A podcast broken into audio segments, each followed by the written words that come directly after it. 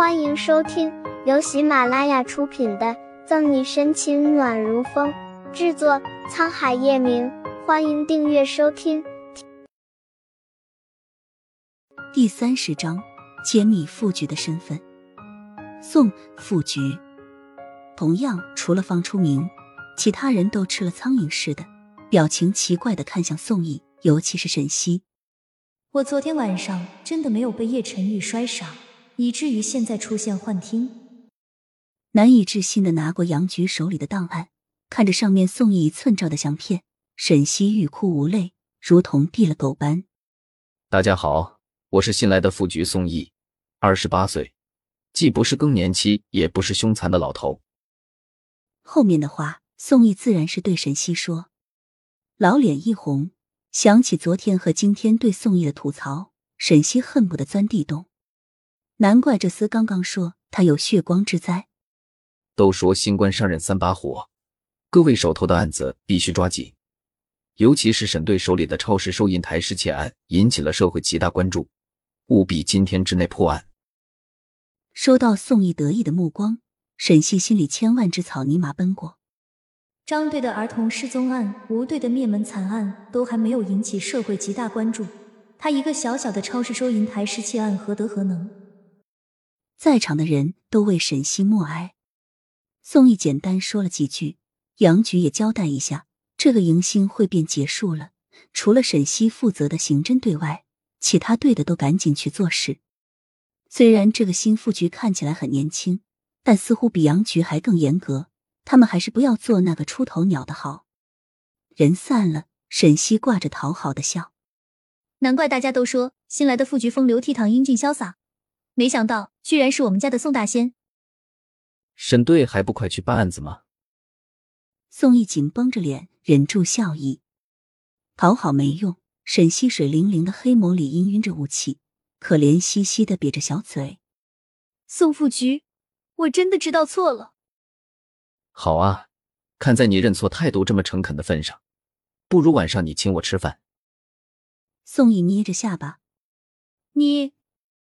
好吧，碍于自己理亏在先，沈西只能苦巴巴的答应。那沈队抓紧时间破案吧，我先去看看我的新办公室。桃花眼得意的一抛，宋毅大笑着离开办公室，留下沈西和方初明。宋毅，你这个睚眦必报的小人，我跟你没完！恼恨的跺跺脚，沈西瞥见方初明一脸的崇拜时，突然想起什么事。危险的眯着眼，初明，你小子是不是早就知道宋大仙的身份？感觉到来自沈西的杀意，方初明小心翼翼的往门边退了退，急忙解释：“我也是前两天在在杨局办公室不小心看见档案的，当时怎么着也没想到这位赫赫有名的宋副局和您老是好朋友，最后还闹了一个这么大的一个乌龙。”在看见宋义档案时。方初明便得知，这位空降的新副局以前是警市的局长，而这可以让整个警局惊掉一地下巴的身份，刚刚杨局并没有说出来。以前警市的局长，难怪就是杨局也要给宋副局三分面子。恶狠狠的瞪一眼方初明，沈西走出办公室，还不快点去看看案子？好朋友一跃成为上司，还被自己得罪了。其中情绪的跌宕起伏，只有沈西能明白。沈西觉得他现在的人生就是起落落落落落落。刑侦办公室里，超市收银台失窃，失窃当晚有人关闭了报警装置和超市的摄像头，所以并没有发现嫌疑人。超市的钥匙并没有丢失，卷帘门也没有被撬锁的痕迹。同时，案发现场也没有发现有用的指纹和脚印。由此看来，嫌疑人懂一点刑侦知识。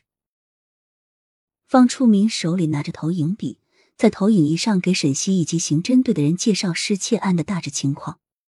报警装置和摄像头都被关闭，没有丢失钥匙，锁也没有被撬，一看就是预谋的盗窃案，而且还是熟人作案。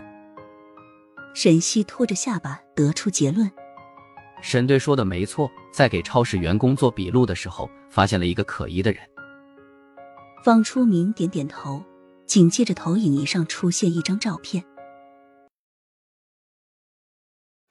本集结束了，不要走开，精彩马上回来。